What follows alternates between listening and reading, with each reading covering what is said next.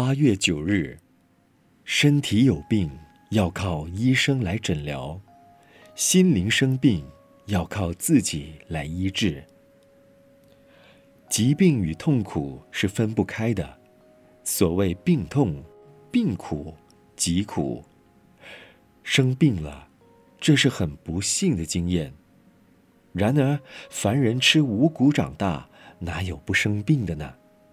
所以，生老病死、疾病是人生免不了的过程。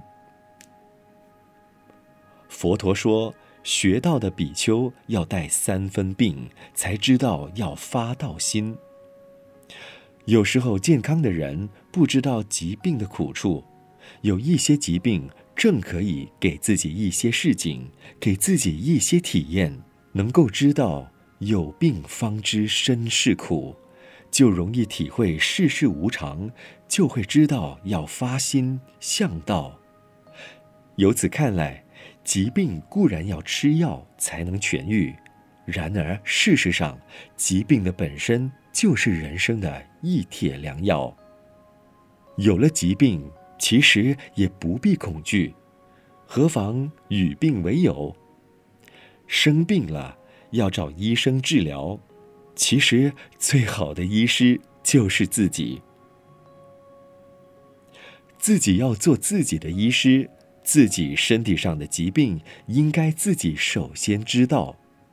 当然，身体的构造复杂，有时还是免不了需要透过仪器的检查，才能准确地知道病因。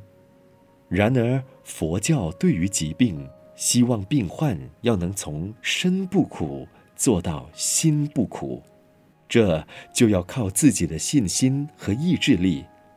所谓精神能克服一切，真正的良药是心力，心力才是疾病的最好良药。文思修，有一些疾病正可以给自己一些示警，给自己一些体验。